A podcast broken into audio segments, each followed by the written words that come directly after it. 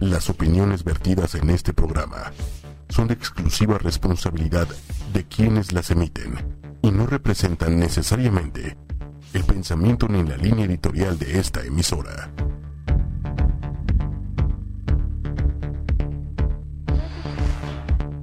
User is online.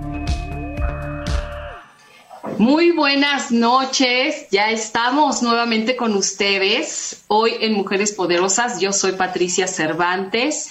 Hoy que es el último martes de junio, estamos ya a nada de empezar julio, el siguiente o el segundo semestre del año. Qué rápido y qué de cosas han pasado.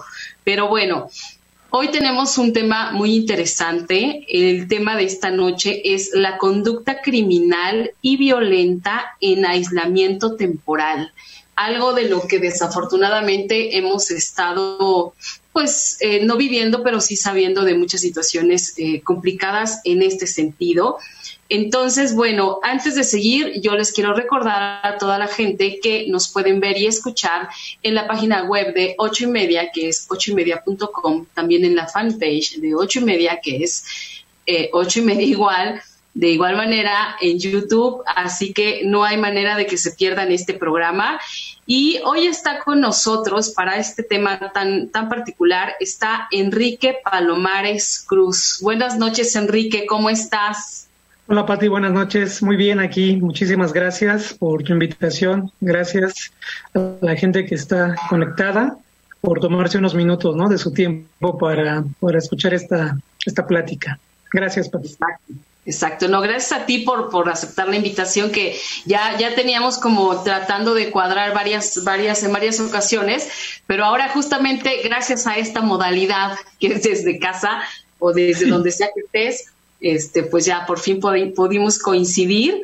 Y bueno, antes de seguir, yo les quiero platicar eh, quién es Enrique Alberto Palomares Cruz, porque es una persona muy preparada en estos temas tan complejos y complicados que es la violencia. Entonces voy a leerles eh, su semblanza para que todos sepamos con quién estamos.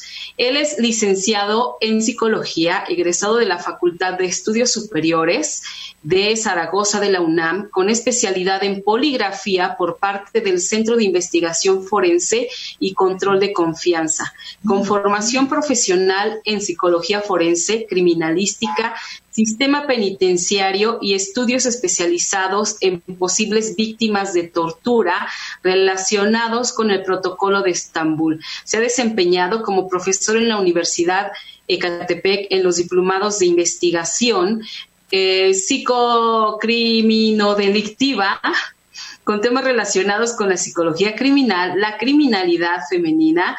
Ha sido escritor para revistas digitales con temas como reflexiones en la conducta criminal y actualmente se desempeña como perito en psicología forense a nivel federal. Wow, Enrique, pues vaya que, que ¿Cómo es que te gusta todo esto? Es impresionante, de verdad. Eh, pero antes de seguir, yo le quiero decir también a la gente que quien quiera hacer una pregunta con toda confianza, bienvenido. Para eso está también Enrique hoy con nosotros, para contestar sus dudas, para comentar lo que ustedes nos escriban. Aprovechen, aprovechen que está él aquí esta noche para, para preguntarle, porque son temas delicados y a veces mm, pareciera o creemos que no los estamos viviendo cuando en realidad puede estar pasando muy cerca de nosotros. ¿No es así, Enrique? Claro que sí, Pati. Tú lo has dicho bien, bien sabido. Ahorita estamos en esta modalidad, estamos viviendo la era de, ya, ya nos decía, ¿no? En el año 2000 venía la era del Internet y ahora con todo esto que hemos estado viviendo, bueno, pues obviamente estamos viviendo una era de confinamiento, una era de plataformas digitales en donde a principios de la pandemia, pues obviamente la gente no sabía eh, qué estaba pasando, si era real, si no era real. Había muchas dudas acerca de toda esta situación. Conforme se fue avanzando, obviamente se fueron dando muchísimas situaciones en donde la gente, pues poco a poco se fue enterando de que, pues sí, efectivamente eh, la enfermedad era real, eh, casos cercanos empezaron a darse, y cuando lamentablemente la gente tenía gente cercana a ella, pues se dio cuenta ¿no? de esta situación. Eso por un lado. Por, por otra parte, pues obviamente se incrementó la, esta situación de las plataformas digitales, la era de, de estar todo, todo en Internet, todo en, nuestros teléfonos, todo en las pantallas. Y obviamente trae consigo mismo muchas consecuencias en el, en el hecho de siempre estar dentro de casa con, este, con estos programas que se implementaron, lo que fue Quédate en casa, pues trajo con, consigo muchas consecuencias, ¿no? Trajo consecuencias, Patti, quisiera recalcarte, positivas y negativas. Lamentablemente siempre va a ser así, ¿no? Y depende de cada quien cómo, cómo lo quiera abordar o cómo lo quiera ver. El día de hoy yo lo que quisiera compartirles, sí es un poco porque el tema de la psicología criminal, el tema de la conducta criminal, pues es un boom, siempre ha causado mucho morbo, mucha curiosidad en la gente por querer saber cómo se comporta el criminal, qué hace, eh, obtener un perfil. Pero más allá de eso, yo creo que también es importante ver la otra cara. Tu programa, yo soy fan de tu programa, va muy encaminado a la cuestión de, de salud, de salud mental, de cosas positivas. O sea, el día de hoy mi tema de conversación será sí hablar de la delincuencia, pero también de hablar del otro factor, que el otro factor es la cuestión positiva, ¿no? Y la cuestión positiva tiene que ver con esta cuestión de eh, que un amigo me ponía eh, un ejemplo en un, en un curso que tomé, ¿no? Virtual. Eh, y, no, y decía, por ejemplo, que las personas cuando tienen un problema, una situación de problemática, y por ejemplo, es un caso que va al tema, ¿no? Si te secuestran a un familiar, Pati, y te piden cierta cantidad de dinero, ¿qué hacen las personas si te piden cierta cantidad? Buscan la manera inmediata y consiguen ese dinero. Fácilmente, no fácilmente, pero lo consiguen. ¿Ok? Claro. ¿Qué pasa? ¿Y por qué se ve motivada esa persona? La, la persona no tiene muchos recursos, la persona vive, es clase media a lo mejor, pero vive una situación de este tipo. Le secuestran a una persona y ¿qué es lo que hace? Busca las alternativas, las formas, la solución para obtener ese dinero y finalmente, eh, obviamente, cumpla con ese requisito de, tener ese dinero para que la persona o su familiar se lo entreguen. Ese es en el sentido, eh, digamos, lo negativo, por decirlo así, porque es un secuestro. Pero la cuestión positiva es las personas que hacen para conseguir ese dinero. Tienen los recursos, tienen la habilidad, no sabes ni cómo le hizo, pero juntó cierta cantidad de dinero. Ese es el factor positivo. En este sentido, ahorita todo lo que está viviendo las personas es que no hay dinero, hay desempleo, hay mucha cuestión negativa en ese sentido. Pero ¿qué es lo que haces para recaudar o juntar o buscar esa oportunidad de dinero? ¿No? Hay gente que ve la pandemia como una situación de oportunidad en el sentido positivo, pero también hay gente que ve la pandemia como una oportunidad en el sentido negativo y por eso se incrementa la delincuencia, porque va como a la par, ¿no? O sea, se incrementa la cuestión de gente productiva, gente que está acostumbrada a, ver esta situación como una oportunidad, ¿no? Y, te doy y te pongo un ejemplo muy sencillo, personas o industrias que se dedicaban a fabricar bolsas, con esta situación de la pandemia, utilizaban ese, ese recurso y decían que iban en quiebra, pero al ver la, la, cuestión precisamente de la pandemia, utilizaron esta cuestión de la fabricación de bolsas, pero para, obviamente, lamentablemente, para, para colocar ahí los, los cuerpos, pero fue una cuestión de productividad, ¿se me explico? Cómo de una cuestión que iba en declive, una empresa que iba en declive, haya la oportunidad de reinventarse para que obviamente en sentido positivo logre esa parte, ¿no? De decir, bueno, cambiamos la producción y ahora lo utilizamos lamentablemente para la cuestión de, la, de colocar los cuerpos, pero a eso es a lo que voy. En este sentido, están estas dos, dos, dos este, vertientes, ¿no? Sí, es impresionante. Eh, la, frase que hemos escuchado muchas veces, ¿no? De la, crisis es oportunidad y definitivamente así es, eh, pero es, es oportunidad eh, para muchas cosas, ¿no? Para, para bien, para mal y, bueno, todo esto, como tú bien lo dices, tiene sus, sus cosas buenas, pero también tiene sus bemoles, ¿no? Em, y hay también eh, situaciones que se han incrementado porque se ha incrementado también el, el tiempo de, estar en la casa, con, en un lugar donde generalmente no estábamos y pasamos más tiempo con mucho más tiempo con las personas con las que generalmente no pasamos tanto tiempo. Parece increíble, pero a veces pasas más tiempo con gente que es de tu trabajo y a veces pasas más tiempo con gente eh, o, en otro lugar que no es tu casa, ¿no? Y ahora todo se volvió al revés, increíblemente, ¿no? Y te empiezas a dar cuenta de un montón de cosas que no veías antes. Claro, Pati, eso que dices es muy cierto, muy, muy cierto. ¿Por qué? Eh, tal vez muchas personas que, que, estén escuchando han, han, escuchado entre sus mismas eh, amistades, entre los mismos familiares, dice, la pandemia me ha traído muchas cosas, ¿no? He aprendido muchas cosas buenas y malas. En cuestión psicológica, Patti, la, la, situación de encierro trae muchas cosas, porque a lo largo de la historia de la humanidad ha habido muchos estudios que han, eh, y muchas teorías, cuestión psicológica, en donde te dice que, por ejemplo, el factor de encierro es eh, puede ser atribuible a una situación de agresión y de ahí que se incremente obviamente la cuestión de agresión, de violencia en las casas. Una de las, en el sentido positivo, obviamente te das cuenta de que conoces realmente a tu familia, ¿no? Realmente conoces a quién tienes en casa.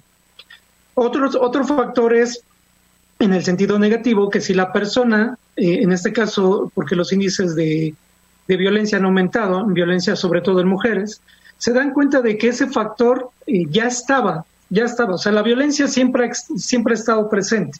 Pero ahora con la pandemia exalta, se exacerba esta situación de conducta.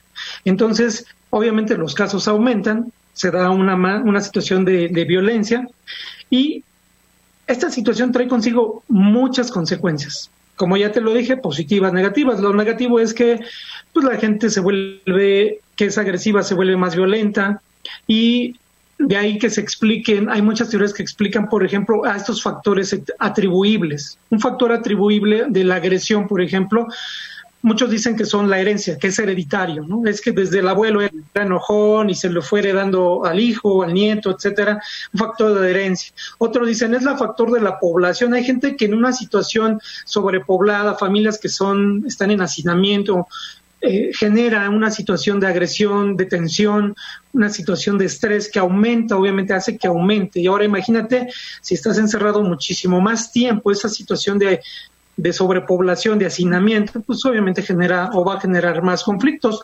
aunado a una situación de personalidad, porque obviamente tiene que ver con este factor también, el factor de personalidad. Otro factor al que lo atribuyen una cuestión de agresión son las experiencias estresantes tempranas. ¿Qué quiere decir eso? Que los niños entre más experimenten violencia en la infancia, situaciones de agresión, se van a volver o son tendientes a ser más violentos durante la etapa adolescente o la etapa adulta. Estos son unos, simplemente son factores y son aproximaciones que hacemos al estudio de la conducta, porque todos esos factores, si a temprana edad no se atienden, obviamente pueden declinar, pueden provocar cierto tipo de conductas que van a, empezar a lo mejor con pequeños robos, con conductas violentas de agredir a, sus compañeras de escuela, situación agredir a los animales, por ejemplo, situaciones a temprana edad que se van dando y y de este estudio obviamente nosotros nos encargamos de analizar todo ese tipo de factores. Otro tipo de factor, Patti, es el, el, factor del dolor. Muchos estudios experimentales que han hecho en psicología los hacen con animales y experimentan y llegan a la conclusión de que si tú sometes a, un, a una especie, ya sea animal o humana, a una situación de dolor, puede generar agresión. En una situación experimental, en una situación real, es una aproximación. Si la persona vive situaciones tensas, dolorosas, experiencias de ese tipo, es tendiente a ser agresivo. No quiere decir que sea una norma o que sea una ley, pero son aproximaciones que se hacen a la conducta. Y de ahí que tengamos que una situación de aislamiento, de encierro, haga que en algún momento determinado esta situación empiece a exacerbarse. La persona que ya es violenta o que es agresiva lo va a aumentar pero ojo ahí, porque también hay otro efecto, ¿no? La persona que no era agresiva ahora lo es. Esa es la situación más preocupante de estudiar, porque dices, bueno, el que era agresivo y violento siempre lo ha sido, pero ahora, el que no lo era, porque ahora sí lo es. ¿Qué pasó? ¿En dónde estuvo esta situación de, de que empezó a pensar que esta forma, ¿no? O experimentar. ¿Qué detonó? ¿Qué detonó exactamente? ¿Qué detonó esta situación? Una, una de las causas son las situaciones aversivas. ¿Qué quiere decir? Me quedé sin empleo, me corrieron, si mi fuente de trabajo se fue, ahora qué hago? Y empieza a buscar la forma de, solventar como esa situación y empieza a, ver, a, a, generarse una situación aversiva, frustrante para la persona. Y esta situación frustrante hace que obviamente pues busque salidas. ¿Y estas salidas en dónde las busca? Pues en las personas más cercanas que tiene, que en este caso pueden ser los hijos, puede ser la esposa, puede ser pues, los familiares o los más cercanos, ¿no? Con los que tenga. Esta situación obviamente provoca muchas situaciones eh, violentas, ¿no? La persona que ya, ya era violenta se vuelve más violenta y la que no lo era puede ser que lo que empiece con esta situación de violencia. Por eso es, es tan importante este estudio de por qué las personas, y que muchas personas han dedicado a estudiarlo, Pati, por qué las personas pasan esa línea, ¿no? Entre, dicen por ahí, entre el bien y el mal. ¿Cuál es la línea que divide entre que una persona adaptada, entre comillas, que esté adaptada, que sea normal, pase esa línea y de un momento a otro se convierte en una persona con conductas delictivas, violenta, agresiva, este, que ya no le importe nada, ¿no? ¿Qué pasa en esa situación? Por eso hay una frase que, que, quiero compartirles. Por ejemplo, dice, decía hay una frase, los más normales son los más enfermos y los enfermos son los sanos. Porque a veces uno piensa que la gente que está en prisión, que la gente que comete delitos son los más anormales. Y siendo que también hay personas que consideramos sanas, que también pueden llegar a cometer conductas eh, muy, muy violentas, ¿no? O conductas delictivas, Pati. Claro, lo que pasa es que tienes toda la razón, esta línea es tan delgada, ¿no? Entre lo que podríamos llamar cordura y locura, que, que hay algo de repente muy pequeño que detona. Y sí cabe aclarar que esta es una situación muy particular y muy peculiar que, que estamos viviendo. Digo, a mí en la vida me había tocado vivir algo así y, bueno, em, de pronto también me parece que cuando no tienes como, eh, digamos, todas, toda una base de, cuestiones de, de, autocontrol o de autoconocimiento puede resultar mucho más difícil. Fíjate, nos comenta María Isabel, cómo reinventarme y ver las cosas positivas con este confinamiento que despierta en mi preocupación y siento que no me permite ver las cosas buenas.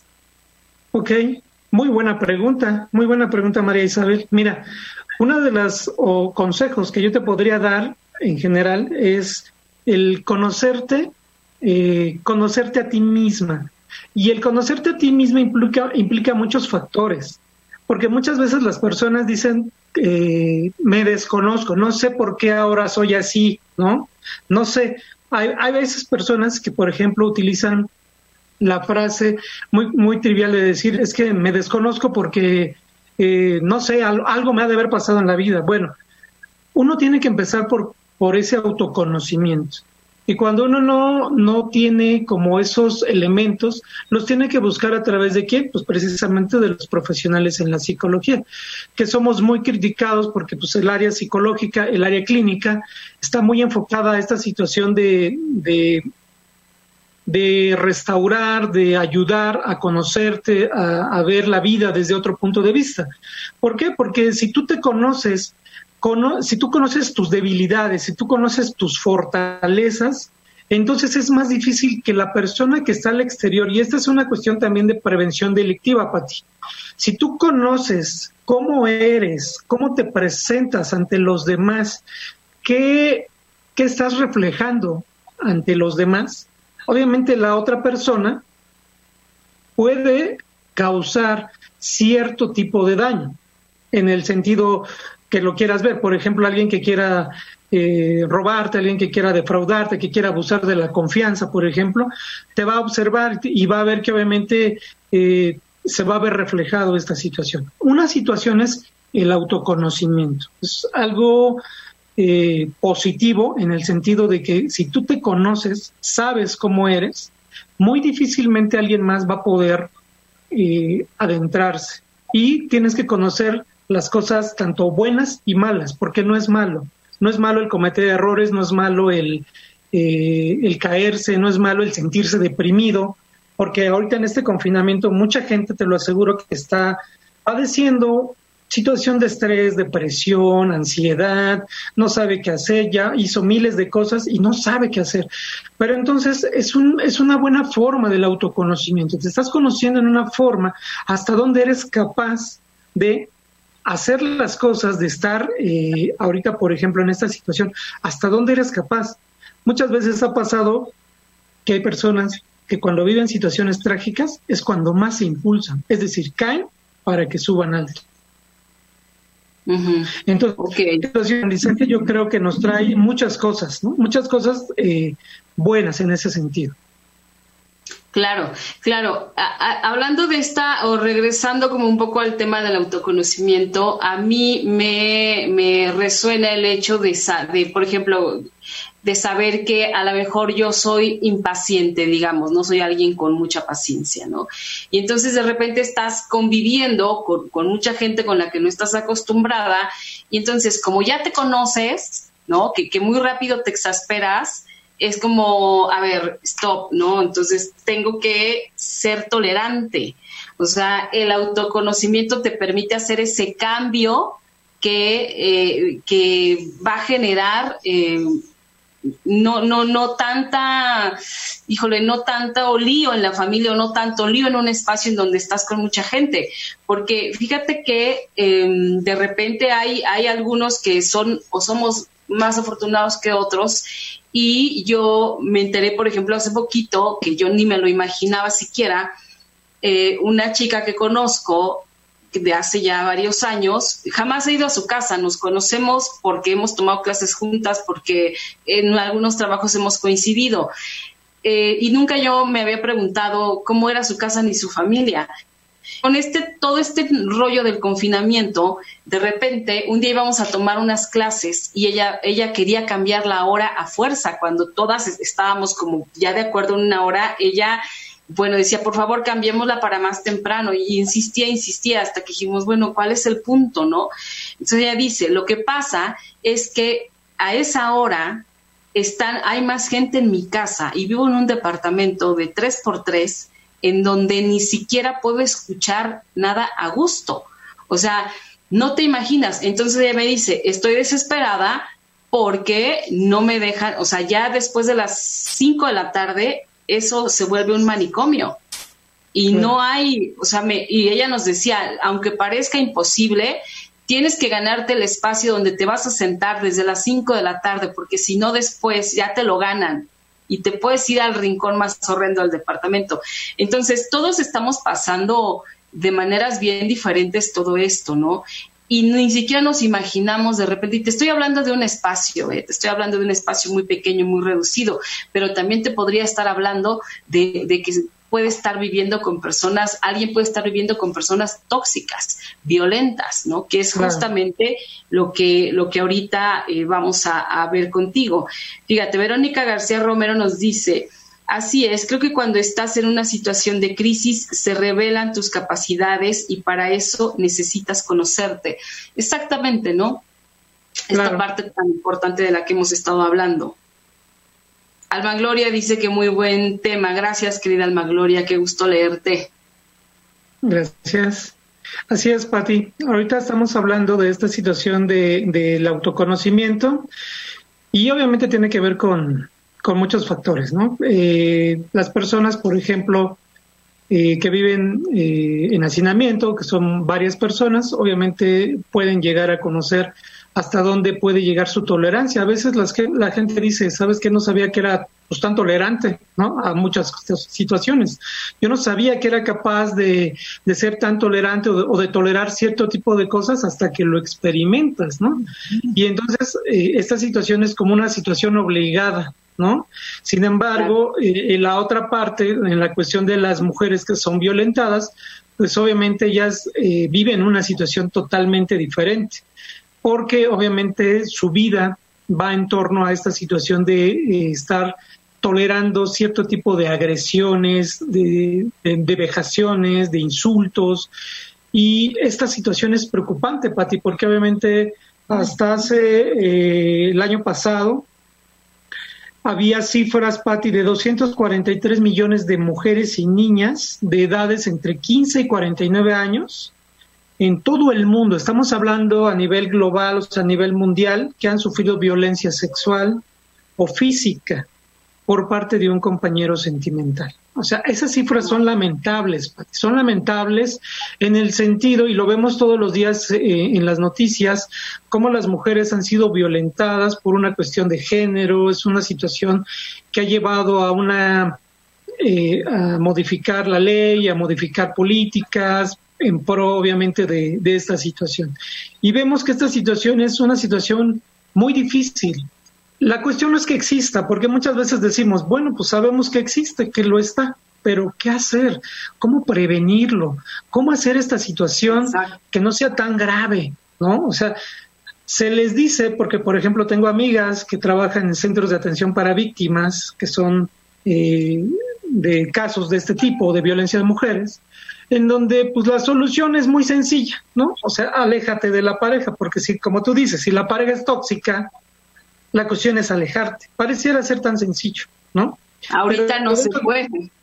Ahorita no se puede, pero pareciera estar, ser tan sencillo, pero no, porque también hablamos de otra situación, el círculo de la violencia. Muchas veces las mujeres justifican, y no estoy hablando que sean todas, pero muchas veces las mujeres justifican el actuar de los hombres. Y esa es una situación terrible que se enfrentan las situaciones que atienden estos casos porque este círculo de, la, círculo de la violencia no es tan fácil de desintegrar, no es muy sencillo. Es una situación difícil para las personas que se dedican a esta situación de atención a mujeres víctimas de violencia, porque esta situación implica una fase de tensión, una fase de agresión, también una fase de conciliación y se repite, se repite constantemente.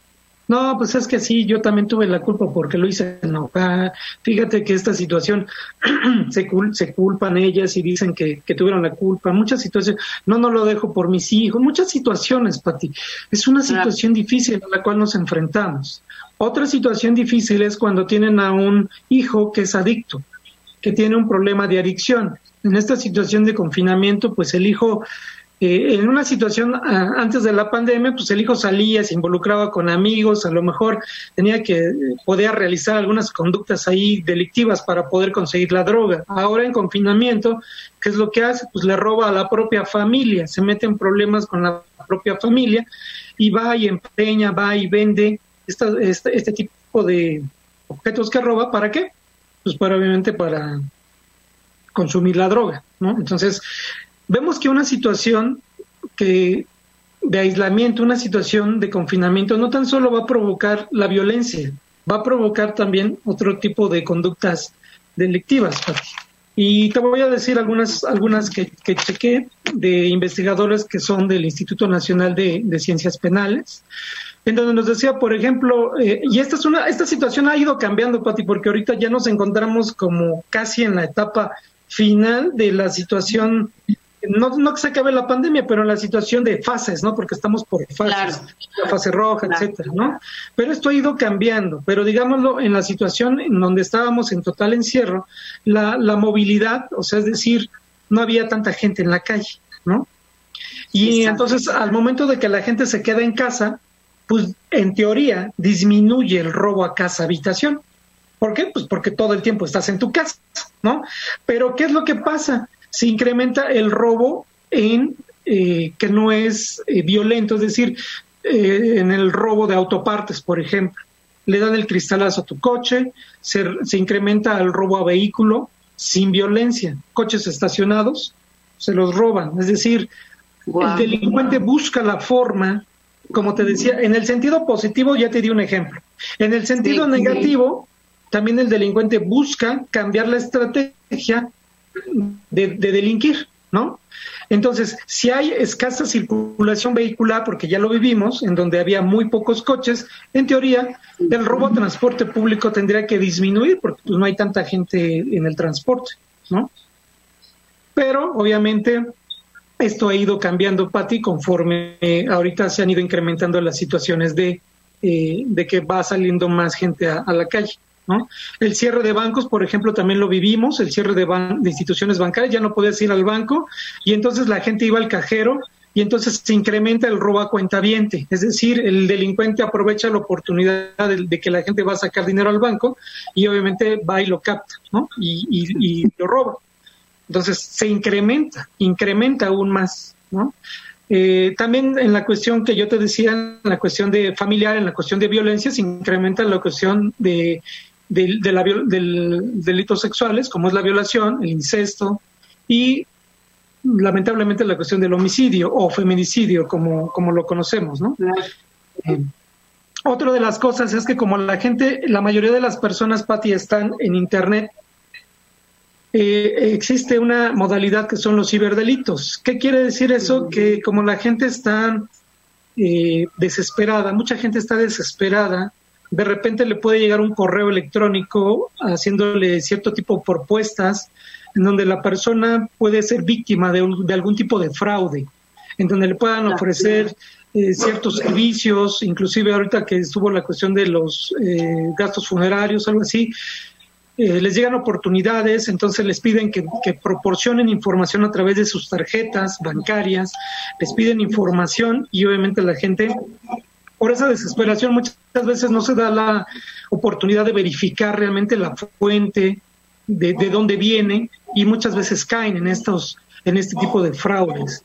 ¿no? Hay unos ataques que les conocen como phishing, phishing que es eh, obviamente eh, correos electrónicos que les llegan a las personas pidiéndoles datos, haciéndose pasar por empresas en teoría eh, validadas, certificadas, puede ser un banco, puede ser a lo mejor una empresa, les mandan información para que ellos a través de eso puedan meter ahí sus datos y pues obviamente ya al meter sus datos se mete un virus y les roban la información. Entonces hay, que, tener mucho cuidado con esto porque muchas veces la gente por esta situación de desesperación cae, Pati, cae en esta situación de, de, ser víctima, ¿no? También de, de la delincuencia. Exacto. Oye, fíjate, me están preguntando, me están enviando un WhatsApp que eh, vamos a regresarnos un poquito a, un tema porque me están diciendo que con respecto a lo que comentabas de que alguien que no era violento de pronto se vuelve violento, eh, nos están preguntando cómo trato a este familiar que en este momento se está poniendo violento cuando no lo era. Ok, una de las cosas que nos han sugerido, ajá, una de las cosas que nos han sugerido, es una simplemente una sugerencia. Uno son los tiempos fuera, Pati.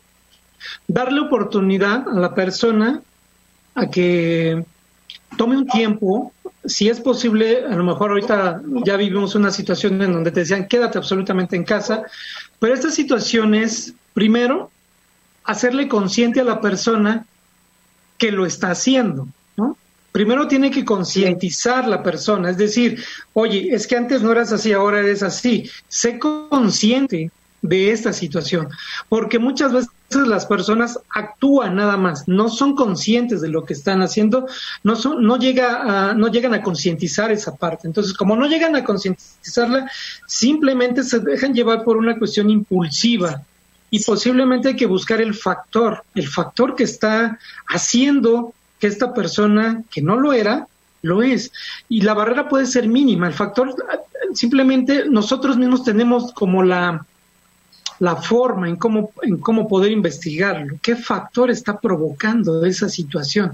Posiblemente hubo una situación en donde la persona ya experimentado algo que a lo mejor no le gustó, que a lo mejor ya se venía desencadenando para ti y que en el momento que empezó esta conducta violenta, hay que identificar, porque obviamente cuando cualquier profesional hace una investigación, ya se hace clínica, ya se hace forense, uno les pregunta, ¿a partir de qué momento tú observaste este cambio de conducta? ¿A partir de qué momento lo observaste? Porque eso es crucial, porque antes no lo era y ahora sí lo es, ¿no?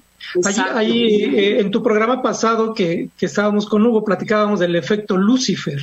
Eh, este efecto Lucifer tiene que ver con esta situación de el bien y el mal. ¿Por qué la gente de repente que en teoría es buena se convierte en mala? O, realiza situaciones agresivas, violentas. Cualquiera lo puede hacer, Pati. Cualquier ser humano lo puede hacer. Si tú, por, por eso se hizo ese experimento. Si tú pones a un ser humano en una situación que ese fue un experimento que hicieron en la cárcel de Stanford. Si tú pones a una persona, porque eligieron a los normales, si tú pones a una persona normal en una situación de encierro, pero a una persona, y ese es otro factor que hay que analizar, le das poder y a otra persona le das vulnerabilidad, es decir, alguien actuó como policía o custodio y alguien actuó como interno, que es un factor vulnerable pues, con respecto a la cárcel, cómo este juego de roles intercambia, cómo las personas simplemente al hecho de decirle eres una persona que tiene cierta autoridad, cambia totalmente ese factor y obviamente se aprovecha de él y empieza a, hacer conductas que no son adecuadas. ¿Pero por qué? ¿Por qué? Ese es el estudio que se ha hecho durante miles de años. Porque una persona que era buena se convierte en mala. Muchos dicen, la situación de castigo es la solución. Por eso las cárceles se incrementaron muchísimo. Y ahorita, en la actualidad, Pati ha cambiado esto. Con nuestro nuevo sistema, las cárceles se están desahogando. Ha, salido mucha gente de los reclusorios. Pero y entonces la problemática de que haya salido no es esa, sino que obviamente la pregunta es, ¿realmente se readaptó o se reinsertó a la sociedad? O sea, hay muchas, muchos factores, ¿no? Pero bueno, la cuestión es ver, regresando a esta pregunta, en qué momento la persona empezó o comenzó con situaciones violentas. Si se requiere posiblemente de una situación terapéutica, Patti, para una cuestión ya de prevenir posibles conductas eh, agresivas o más violentas porque muchas veces las personas inician, como dicen, es la gota que derramó el vaso y, aprendí, y, empezó con conductas violentas, pero posteriormente esta persona ya no tuvo ningún límite.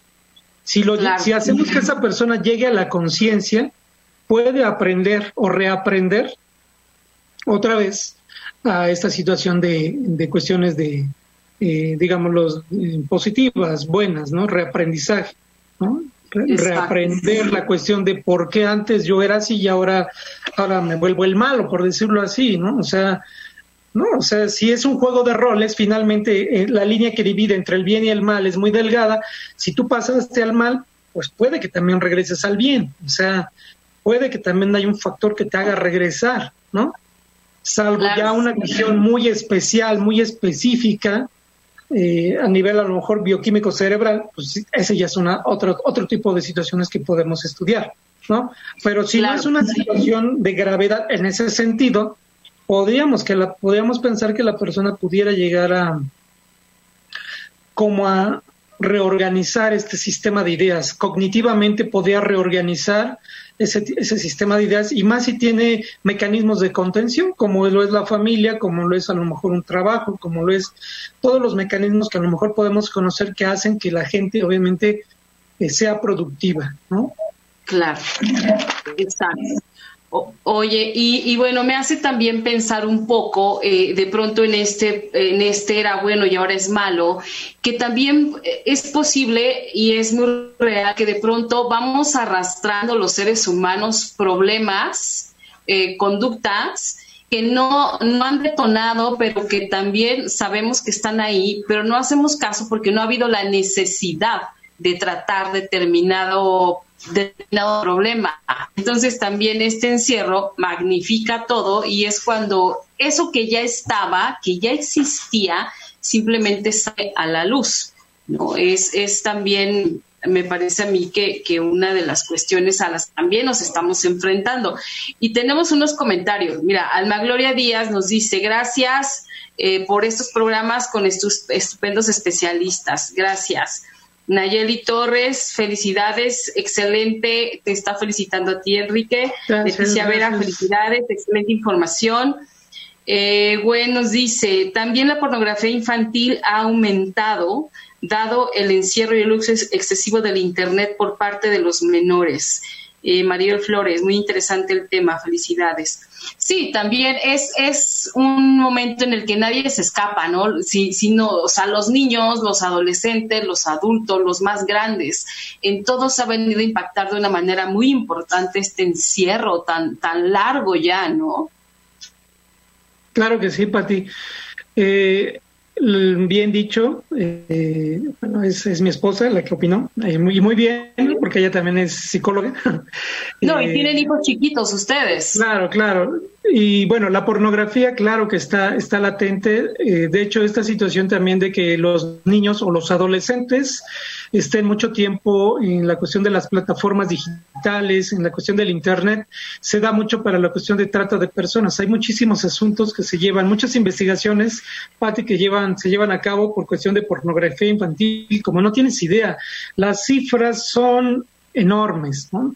La pornografía, la trata de personas, porque los chavos caen han hecho experimentos en donde los adultos caen también en esta situación de, de, la delincuencia, ¿no? O sea, donde se la creen muchas veces esta situación de, de los mensajes que les mandan, eh, de los chats que de repente les mandan para conocerse y se dan cuenta de que obviamente no son adultos los que, los que, perdón, no son niños, no son adolescentes los que trabajan detrás del, detrás de un teléfono son adultos los que están captando niños, los que están captando adolescentes y obviamente los están involucrando en situaciones delictivas, los están manipulando. Es una cuestión de manipulación en donde los adolescentes se les hace muy fácil eh, conocer personas, porque para ellos es, es un mundo en el que viven, conocer personas mediante eh, eh, Facebook, mediante Internet, mediante Instagram, mediante muchas redes sociales.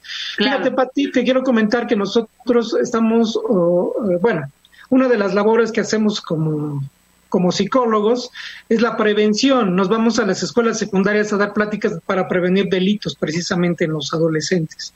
Y me causó ruido una niña que le preguntaban cuántos amigos tienes en Facebook y la niña decía tengo 250 amigos en Facebook. Y, les y le preguntamos, oye, y de esos 250 niños que tú conoces, ¿a cuántos los conoces físicamente? Ninguno. decía que a dos o tres, y ya eran como muchos. Wow. ¿Qué pasa ahí con nuestros adolescentes?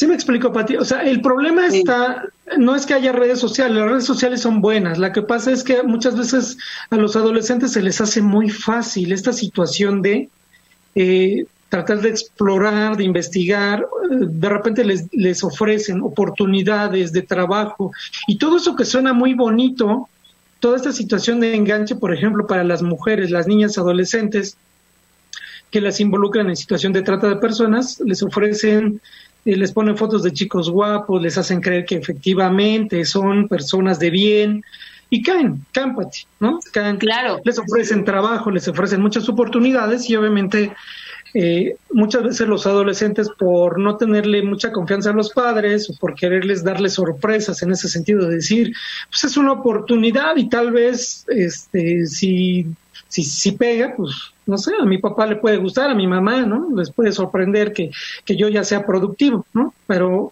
en una de esas, obviamente, por esta situación de extrema confianza, pues pueden caer en esta situación de riesgos, ¿no? Muchos riesgos. Claro que ya después obviamente son, son difíciles de controlar, por eso las campañas preventivas, ¿no? antes de que suceda, ¿no? De hecho, muchos adolescentes cometen delitos y yo les preguntaba a los adolescentes en un salón de clases, ¿cuántos niños de aquí conocen niños que cometen delitos? Y todos levantaron la mano. O sea, todos sabían que en la escuela había delincuentes. Había delincuentes, todos lo saben. Y entonces son situaciones, son situaciones que te sorprenden, Pati, porque dices, bueno, es lo que estamos viviendo en la actualidad, pero la cuestión no es conocer, sino cómo lo previenes. La prevención viene desde casa, la prevención viene de concientizar y luego de reaccionar y luego de actuar. No nada más se trata de conocer el problema, se trata de qué voy a hacer ante el problema y cómo actúo ante ese problema. Y las campañas preventivas tienen que ver con esta situación, cómo prevengo y la prevención viene desde casa, desde la niñez, porque obviamente es una situación que, que se puede, yo creo que sí se puede prevenir pero es un trabajo constante, es un trabajo constante. Claro que se puede, Enrique, y te voy, voy a contar rápidamente porque nos quedan unos minutitos ya. Fíjate que ahora como tres años, una amiga mía muy cercana y una chava profesionista, inteligente, este, no era ama de casa, más bien trabajaba fuera de casa y ella tenía tres niñas chiquitas ella eh, en algún momento, no sé cómo, eh, se conoce a alguien, a un tipo de Londres, y el tipo era un perfil falso. Entonces el hombre ponía unas fotos de, un tipo guapo, de un tipo pues que, vestía muy bien y empiezan a, conversar, a tener conversaciones eh, periódicamente, después ya eran las conversaciones todos los días. Entonces ella le daba toda la información que él le pedía porque creía que eran, eran novios supuestamente, ¿no? Y entonces él le decía que ella tenía una hijita y que era viudo porque su mujer había muerto en, una, en un accidente automovilístico y que si ella le gustaría irse a vivir a Londres y bueno, mi amiga emocionadísima y todo, hasta que descubre un día este hombre se equivoca y le manda en un mail, le manda información que era para otra mujer con otro tipo de fotografías, con el mismo nombre, la misma dinámica, o sea, era un copy-paste de todos los mensajes, ¿no? Entonces ella se da cuenta y, bueno, enojadísima, este, antes de terminarlo, le dio oportunidad como a resarcir, digamos, y lejos de eso el tipo le pide dinero prestado, o sea, una cosa impresionante, prestado obviamente que nunca va a regresar, ¿no? Entonces fue una experiencia muy dura para ella y como ella tenía tres niñas, dijo, esto tiene que servir, esto que me acaba de pasar a mí tiene que servir para que a mis hijas no les ocurra. Les tuvo que platicar, les dijo, cometí un error, confié en alguien que no conocía, ustedes no lo hagan. Y bueno, las niñas ahora son muy cuidadosas, pero tienes toda la razón, empieza desde casa, ¿no? Y, y, a todos nos puede pasar, seas niño o adolescente, a todos nos puede pasar, por muy preparados que, estemos o que nos sintamos, siempre hay alguien más mañoso, ¿no? Y, y te, y te enreda. Entonces, me, ha encantado el tema de hoy, de verdad. Este, está fascinante la prevención, tienes toda la razón. Y qué maravilla, sabes, que, que hagan estas, estas pláticas en las escuelas, porque muchas veces en casa no todos los papás o todas las mamás son como, como mi amiga, ¿no? O sea, de pronto sí está muy descuidada esa parte. Y, y bueno, les pueden hacer un daño impresionante a nuestros hijos, ¿no? Claro. Entonces, este, me encantó el tema de hoy, Enrique. A ti, la gente, ¿dónde te puede encontrar para preguntarte algo, para alguna orientación que necesiten? ¿Dónde te encuentran? Mira, de momento, Pati, eh, les puedo proporcionar mi correo electrónico y ahí yo les contesto, ya les contesto todas las preguntas, las dudas que tengan. Mi correo electrónico es enrique-unam78 arroba hotmail.com. Perfecto, Enrique.